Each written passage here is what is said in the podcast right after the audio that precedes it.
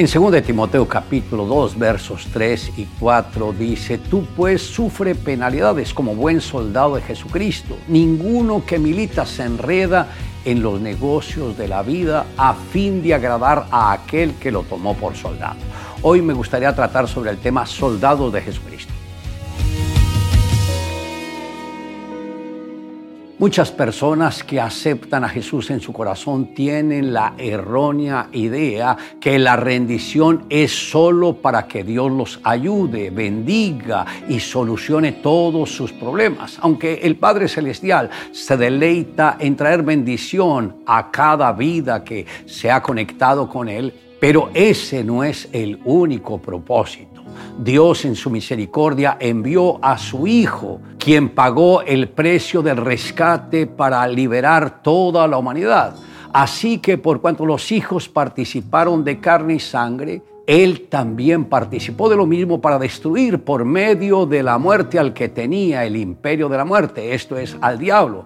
Esto está en el libro de Hebreos, capítulo 2, verso 14. El apóstol Pablo dijo, si nuestro evangelio está encubierto, entre los que se pierden está encubierto, en los cuales el Dios de este siglo cegó el entendimiento de los incrédulos para que no les resplandezca la luz del evangelio de la gloria de Cristo, el cual es la imagen de Dios. Ahora debemos entender que nuestro enemigo vive acechando las calles, las esquinas, está en diferentes lugares y muchos viven desprevenidos de él sin querer tomar medidas de precaución. Constantemente vigilan cada calle, cada ciudad y cada nación cuando sienten que el avivamiento y el despertar espiritual están penetrando en una nación, envían los espíritus territoriales más fuertes para tratar de detener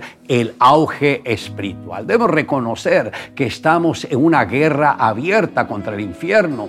El mal puede llegar a través de una amistad incorrecta, de la mujer extraña o ajena, así como por imágenes impuras que posiblemente las personas están aceptando en su mente. Esta es la razón por la cual la Biblia lo advierte y por eso es importante tomar control sobre todas las áreas de nuestra vida.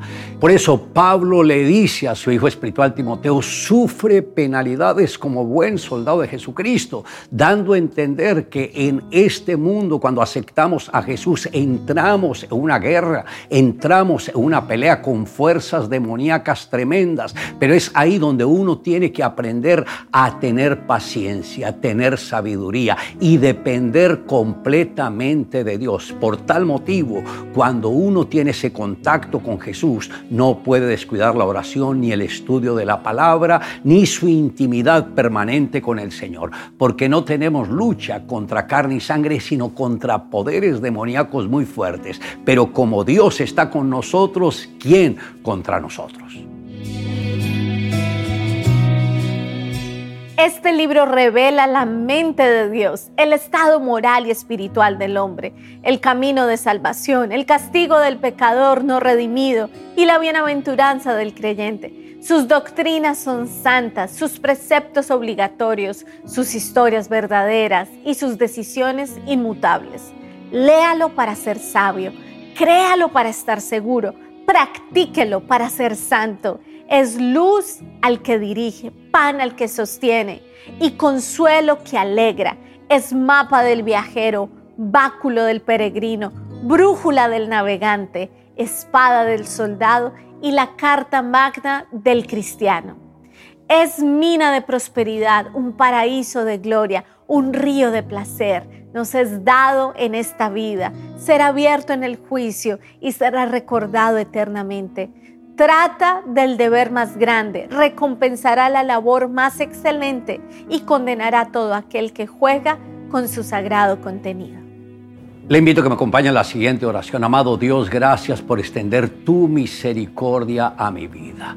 Gracias porque en cada momento difícil de mi vida tú has estado conmigo. Gracias porque desde que te conocimos tú nos diriges en cada paso que debemos dar. Te amamos Dios en Cristo Jesús. Amén.